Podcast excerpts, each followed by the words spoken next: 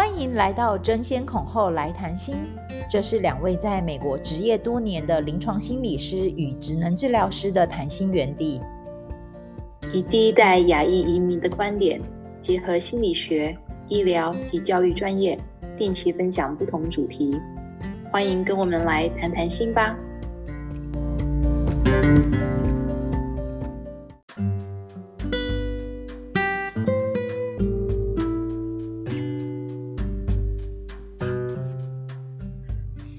我是婉珍。大家好，我是樊培。樊培，我们今天要来谈儿童焦虑。是的，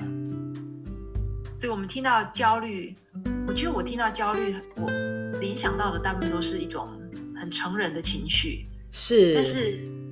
但是你跟儿童工作这么多年，其实你看到儿童很多，应该是很多焦虑，还有很多情绪。对，其实很有趣。对，婉珍刚好提到一点，很多时候我们都会，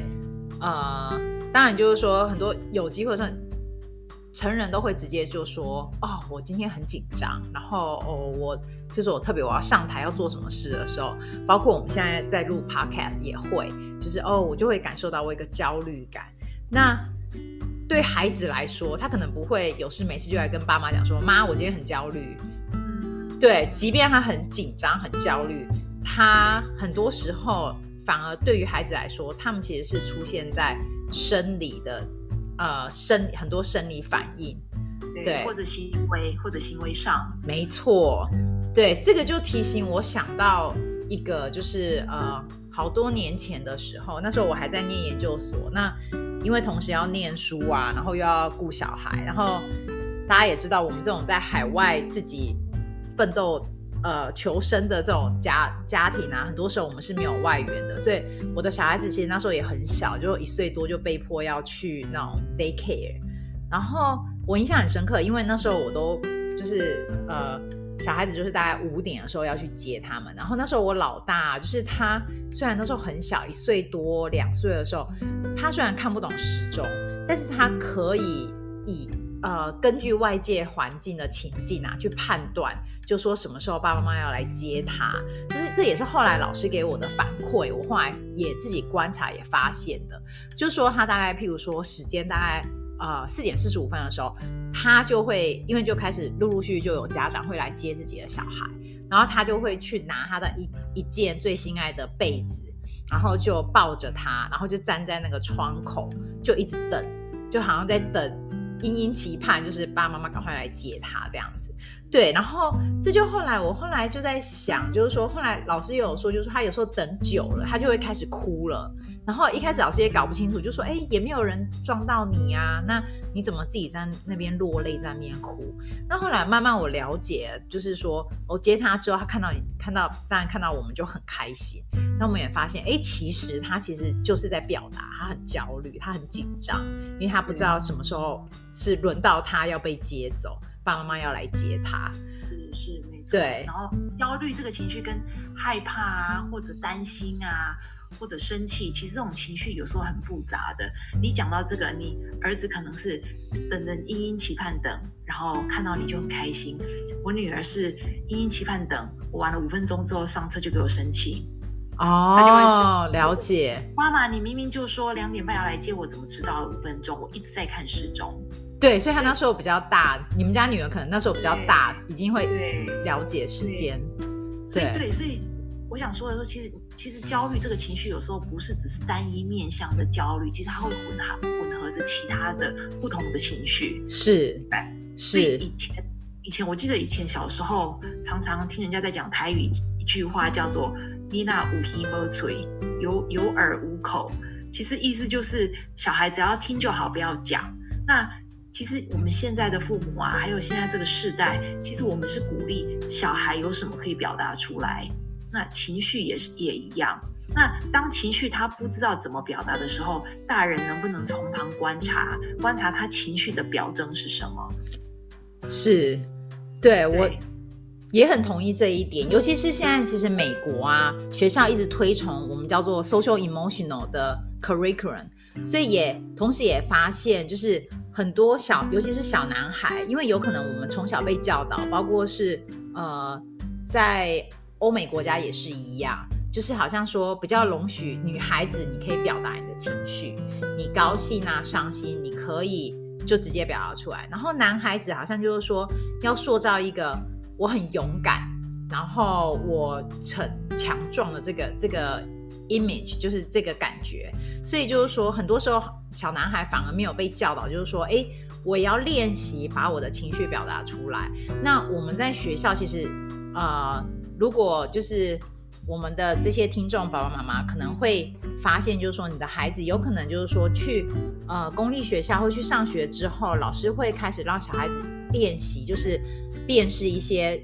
呃脸部表情的图案，就是说哎什么样的脸叫做开心的脸，什么样的脸部表情叫做生气，什么样脸部表情叫做紧张，什么样脸部表情叫做。叫做就是非常的挫折等等，所以这个也是现在呃目前就是说大家很推崇的，就是说及早去教小教导我们的孩子去了解自己的情绪，这对于他们以后的发展也是很重要的。嗯，没错没错。诶，那凡培，你刚刚讲说男孩跟女孩其实在这种性别刻板印象的这种认知上，你觉得他们表现出来的焦虑会不太一样吗？就是根据你的临床工作的经验啊，还有你所了解的情况，我们有发现，包含就是说，其实前阵子我有去稍微呃查了一些研究的数据啊，其实他们发现，对男孩跟女孩，他们表达焦虑情绪是挺不一样的，而且事实上他们也发现，就是说，其实我们会觉得，就是说，哎，很多女孩子其实比较外显啊，或者情绪表达比较强烈，但是事实上。他们也发现，尤其是在呃孩子大概是九岁十岁开始，开始要进入我们叫做青春青春期前期 preteen 的这个年纪呢，大概有三分之一的小女孩，她们其实呃透过一些问卷啊，或是一些研究，发现她们其实有三分之一的比例啊，其实是有那种日常生活当中是有焦虑感的，然后是同年纪的孩子大概三倍左右。这个这个数据也让我其实还蛮蛮惊讶的，而且他们也发现，就是说，哦，如果你呃儿童时期啊，或是童年的经验啊，或者这种焦虑的情绪，你没有呃被教导啊，怎么样自己去自我调节，其实这种情绪会你会一直延续到甚至到你成人，所以有发现，其实说成人女性有很高的比例，其实他们是在潜在是比较焦虑焦虑的人格。焦对面对呃日常生活的情绪啊是比较容易紧张的，或者说比较有很多担忧的。是是是。那讲到这里，其实我们之前在上一集有提到焦虑的成因嘛，还有是什么样的情况会导致于焦虑？那对于孩子来讲，其实一样，焦虑的成因一样也是有先天的因素啊，天生的气质，然后还有环境的状态，比如说家庭气氛啦，学校的。学习状况啊，还有社会环境等等的，那其实这都是一个很 mix of combination 嘛。那凡培，我我们有提到说情绪障碍等等这些东西，那就女孩来讲，听起来感觉他们的焦虑感是比较高的，比男孩来讲。那男孩来讲，他们表现的焦虑感出现的是比较多行为的状况吗？还是其他一些状况，就是一般家长？可能可以从旁观察到的，对，男孩刚才婉珍有提到，男孩女孩其实他们表达出来的情绪是不太一样的。就像我们在学校或临床工作，我们有发现，就是说小女孩她们就是比较多是单纯以情绪，你会发现那小女孩情绪好像就比较不好。然后会比较容易紧张啊，或是说情绪比较不稳定。那男孩子没错，男孩子因为主要还跟他们的生理发展很有关系，所以小男生因为呃在那个年纪比较小的时候，他们是以行为来呃来表达他们的情绪，所以你会发现小男生可能比较多动啊，就是动来动过去啊，很焦躁，不容易坐坐立难安等等。这个就是说，我们在呃学校会发现有这样的情况，是，对。但是通常就是说，焦虑的这种呃情绪或是表达，很多时候它其实主要还是分成两部分，有一部是有一部分是有关以生理的呃生理的状况一些生理的一些症状来表达，就是说他们会把自身的焦虑化成一些生理反应，所以我们通常称这个叫做你把焦虑身体化，就是 somatization。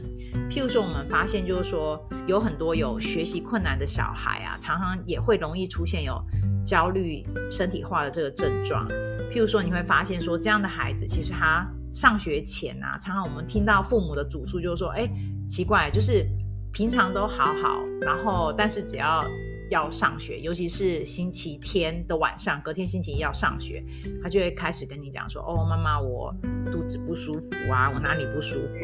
对，或者说上学前，有些孩子就容易拉肚子、心悸，或者有时候甚至会什么呼吸困难、呼吸加跳、加加快、加速这样子，或者说容易出汗啊，肌肉很紧绷，甚至就是拉肚子、头痛等等。所以这我觉得这个这个好像大人也会出现哎、欸。对，其实容易会拉肚子。对，其实焦虑的表现，尤其是我礼拜一要上班，礼拜天晚上我也常常有类似的状况，就一种很不想要、很不情愿的想要 明天要上班的，要接受这个事实。没错，我觉得其实小孩跟大人也一样，他们在生理上也会表达了很多这些情况。对，所以有时候甚至你会发现，有些孩子甚至会跟你讲说：“哦，妈妈，我的胸口很痛，我胸闷啊什么。”等等，其实很多时候他是在跟你表达啊，因为我可能有很多焦虑感在我的身上，对。然后我们也有，其实也有常常也会发现，就是说在心理层面啊，以心理层面来说，小孩子其实你会发现，小孩子容易对于很多事情感到紧张，或特定的环境会感到害怕，或是有很惶恐的这种感受。那对，在这边我们会发现，在行为上面的表现，会发现有些孩子会过度或是拒绝的一些反应。譬如说，尤其是有些孩子，其实像我前几天才在跟婉珍聊，就譬如说我叫我的小孩就去写个功课，他们其实那功课他觉得很难，他也不想做，所以就会发现他就是很不情愿，在很不情愿的状况之下，因为爸爸妈妈要求他们，他就去做。那也草草的完成大人想要他们交办的功课啊，或是事情。其实很多时候，他其实在后来我再去了解的时候才知道，其实因为尤其是要写个作文或者什么，在破笔的那一瞬间，对他来说是非常非常困难。所以当我们去要求他这些做这些事的时候，其实他有非常多的焦虑在身上，因为他不知道要怎么去做。对，那我们也有发现到，就是说很多焦虑也有可能是以一种比较。呃，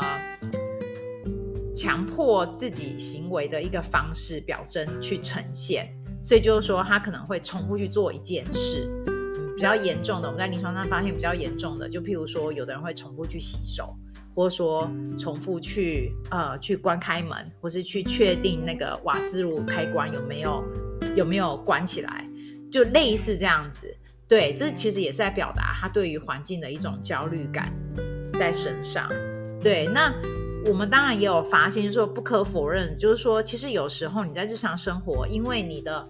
尤其是像对孩子来说，就是说你有些，呃，先帮他们制定好的一些好习惯啊，或些或是一些我们叫 routine 日常的常规，事实上是可以降低、可以减轻他们的这些焦虑感。所以，像我们在学校也发现，有很多小孩子，尤其是呃刚入学啊的新生。呃，五六岁的 kindergarten kindergarten 的小朋友，幼稚园小朋友，他们其实很多时候老师会把呃课程表，一天的课程表，我几点几分要做哪些事情，我什么时候呃要吃午餐，那下午我们会有什么时间会做哪些活动。当我们把这些表就是写下来的时候，让孩子可以看到的时候，事实上也可以帮忙减低孩子的焦虑感。就是我也发现，在临床上，我们在实实际上有发现，在学校有一个孩子，我曾经有一个孩子，他只要时间，我们是三点要下课嘛，他大概两点半的时候，他就会一直跑到老师旁边，班级导师旁边，就一直问他说什么时候要下课，什么时候要下课，然后老师就会指着那个白板，告诉他就说，你看时间，时间还没到。那当然就是一开始他就就没有办法忍住，就是可能。每过几秒，大概十秒不到十秒又回来问。那我们也一直训练那个孩子，慢慢的他知道，就说哦，我可以透过如果我很紧张的时候，或是我不确定我几点下课，妈妈要来接我的时候，我去看一下白板。事实上，那个部分啊，我们就是做了几个月的训练。后来这个孩子，事实上他也就减少了，就是重复去询问班级导师，就是说哦几点下课的这个这个部分。对对，所以听起来其实焦虑本身并不是一个，它本来就是一个很正常的一个情绪的情绪的表达嘛。是的，其实大人啊，你说老师或者是父母，其实你可以透过。周遭比较有系统或者比较 structure 的，你说 routine 或者 schedule，可以让他们产生一个安全感，让他知道什么是可以预期的，什么是可以 it's under their control，什么是他们可以控制的。然后一方面其实不止帮助他们察觉他们的情绪，另外一边让他们可以知道他们可以学着控制他们的情绪。是的，没有错。那我们当然也有在发现，就是说。呃，这种焦虑的情绪啊，或是一些比较重复性的行为，有一点点强迫这种行为会出现，比较是呃出现在比较高年级的儿童身上，或是青少年，就是大概 middle school 那个年纪。那同时也发现，就是说容易也发生在呃比较安静啊，或是平常比较呃不爱讲话、比较乖巧的孩子，同时他们又有一点完美主义性格的。呃的这种个性啊，因为他们要求事情要做到什么样的程度，所以有时候当事情没有达到他们预期的时候，他们其实反而很容易出现焦虑的焦虑的这个感觉。然后甚至我们有发现，呃，有些孩子当自己没有办法调试的很好的时候，有时候他们也会出现呃比较忧郁啊，或是比较没有办法适应的的这个等等的状况产生。对对所以听起来其实，嗯，会产生忧呃焦虑的的的情绪，其实很复杂，跟本身孩子本身的性格气质有关系。那当然跟环境啊，还有压力源，内在外在的压力源也都有都有关系的。那如果说对于父母来讲的话，他们要怎么可以？如果以父母的角度，他要怎么样能够察觉到？说小孩他们现在其实有焦虑，那他们可以怎么样来协助小孩？是有，有没有什么有没有什么方式可以帮助父母、父母亲或者是教育工作者，或者在跟孩子相处的老师们一点建议？是的，呃，首先我们就是说，我们要以心理健康角度来探讨我们小孩子的情绪困难的部分。首先，我们要先了解孩子本身的气质。还有就是说，我们父母跟孩子互动的状况，是否我们在就是在要求孩子的过程当中，这个要求是合理的？还有就是说，我们给的适度的压力，是不是真的适合小孩子现在这个符合孩子这个年纪的承受的这个能力？那我这边要稍微就是跟大家来聊聊，是就是说，因为其实如果。有些爸妈，如果你们有看过一些教养的书啊，或是一些接触过，有些人可能会谈到，就是说，诶，父母其实有分分作很多种类型。那其实很多时候，孩子的个性也有很多很多种不同的类型。那就是说，当父母的你的管教方式啊，跟孩子的呃他天生的气质呢，如果你们可以配合得很好的时候呢，大致上，你们不太会出现，孩子比较不会出现严重的情绪状况，就顶多是孩子在家，譬如说他生病的时候，或是你们，或是家里有发生比较特别、很临时的一些，呃，比较大的问题的时候，对，他们可能会出现短暂性的，呃，生活环境的适应的状况，但是，呃，整体来说，这些状况不是太大的问题，但就是说。当父母的管教方式啊，或者说跟孩子本身的气质是很不一样的时候，有时候甚至有点冲突的时候呢，孩子就比较容易出现情绪的障、情绪上的障碍。那这些状况就譬如说，举例来说，就说如果是一般情绪还蛮稳定的父母，那你遇到我们所谓的就是说，呃，有时候我们会讲说，就是心思比较细腻或比较敏感的孩子，那有时候我们会口语会说就是。啊、呃，磨磨人精，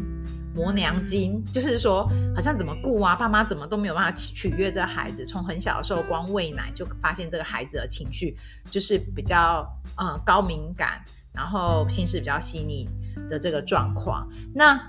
反观如果倒过来，如果说这个孩子情绪还蛮稳定的，但是他碰到其实是比较高度。紧张啊，或是说焦虑，比较容易焦虑啊，或是说情绪也比较焦躁的父母的时候，在这种情况，小孩子也容易出现，他不知道，就是说，哦，爸妈的期待是什么，我应该要做到什么样的程度，就是才可以达到父母的期待。所以在这情况之下，这两种情况，孩子都有可能会在情绪上面会呃会有出现一些状况。所以就是说，举例来说好了，就是说。如果是一个很权威式的父母啊，他就是一板一眼，我说一就是一，我是采取军事教育，你的孩子可能接受到的感觉是比较疏离的，你就然后觉得处处是被限制或是被控管，那这样的孩子其实很多时候虽然他是乍看之下是很。服从的，但是其实孩子在内心当中，其实很多时候他在生活当中常常会出现有些挫折感啊，或是比较容易自卑啊、害羞、没有自信，或者说有时候甚至会出现比较容易退缩，甚至有些孩子你会发现说他很容易哭闹。那这这样是这样的情况之下，孩子其实他们其实很多时候也会衍生很多焦虑的情感在身上。那另外一种就是说，如果情绪比较不稳定，容易苛责孩子的父母呢，小孩子在这种长期这种否定啊，会被责骂的情况之下，也容易出现呃一些情绪上的问题，甚至我们在呃实际的临床状况的时候，有发现有些孩子会出现，就是我们所说比较外显的情绪状况，就是以行为来表现，譬如说你会发现孩子是比较容易叛逆。然后情绪容易很长，容易失控啊，比较冲动，甚至比较严重的时候会出现暴力，或是偷偷窃，或者甚至说谎等的这些状况。对，那我们我们看到孩子的时候是那些行为，其实呢，这些外在失控的行为表现，很多时候实际上他的内在的表达，他的情绪是很不安、很焦虑的。因为很多时候这样的孩子常常因为那个环境对他来说，他不知道怎么样。被定义那个环境，所以孩子的一个感受是说，反正我做什么都不对，因为我怎么做都不会受到肯定，那我还为什么要去努力呢？所以慢慢的，有时候孩子是会呃学习到一种自我放弃，或者说比较没有办法呃有自我启发啊，或是自我学习的这种动力。其实，所以当你孩子有这些状况的时候，其实很多时候孩子都是在跟大人寻求。寻求协助，寻求帮忙。我好同意你讲的这些哦，因为我觉得其实很多时候以父母的观点很容易就标签化孩子。但是刚刚樊美讲的，我很有同感是，其实我们是站在用父母的角度去切入。诶，我们有没有试想过，其实孩子其实在跟我们，其实他们跟我们的沟通管道一直是一直是开的。是大人有时候有意无意把那一条沟通的管道给堵死了，或者把它缩小了，或者就把它标签化了。那其实我们想要跟大家分享的是，其实有的时候，其实降低父母自己的高度，去看看孩子，去听听孩子的声音，去观察一下他们的行为。其实很多时候，其实他们是想要用他们的方式来跟父母来表达他们的 struggle，还有他们很多没有被理解的情绪。那焦虑就是其中的一种，是，嗯、是的，是的。那我们刚才，嗯、呃，婉珍也有提到，就是说适度的焦虑啊，其实焦虑这个情绪，我们并不需要帮他贴上负面的标签，因为其实很多时候，适度的焦虑其实是我们人类在呃学习发展一个很正常的一个必须经历的过程。所以就是说，孩子在这个过程当中，最明显举一个例子，就是说，呃，小。小朋友大概在十个月的时候，你会发现他有我们所谓的就是台语就是说叫做生昏，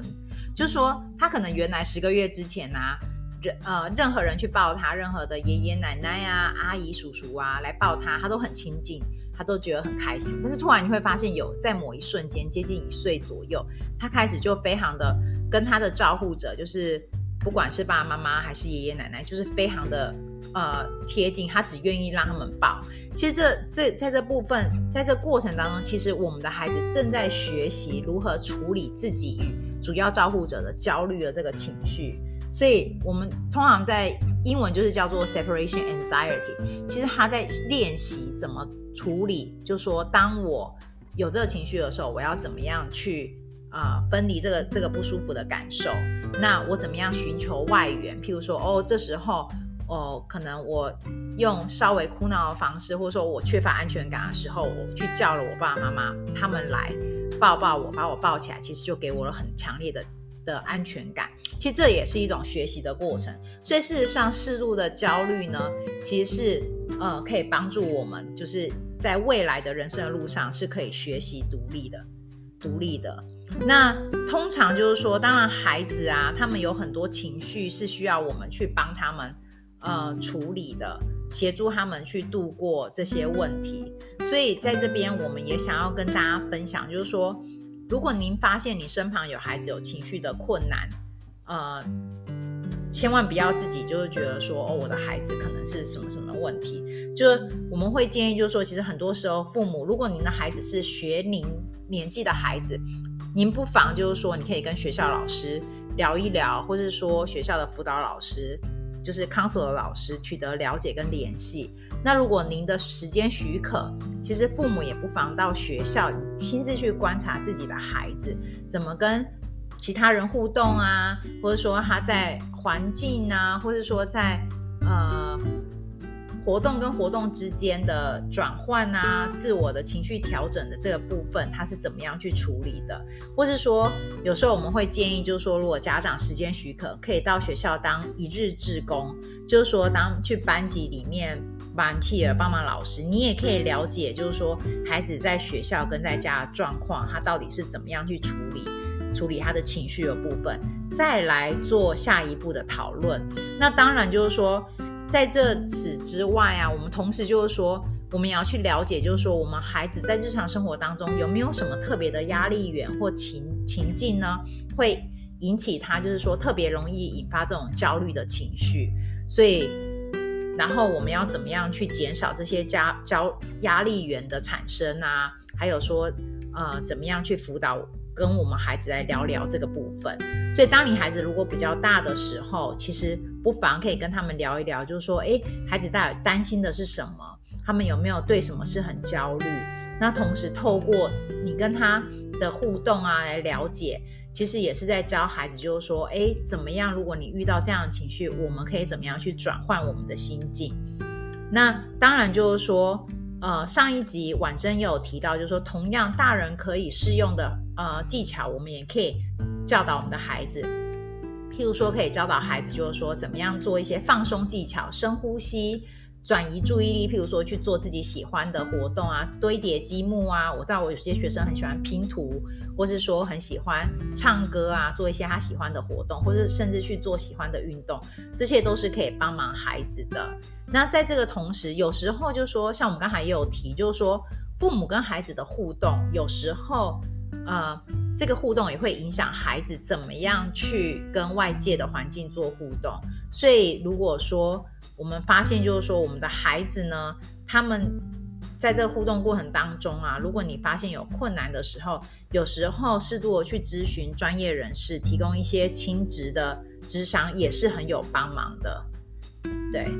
哦，没错，是。所以，我们今天其实讲了很多关于孩子的情绪、小孩的焦虑。其实很多时候，我们是想要 involve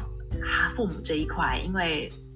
其实父母其实扮演了一个很重要的角色，去去帮助父母更能察觉孩子的焦虑、孩子的情绪，然后我们才能够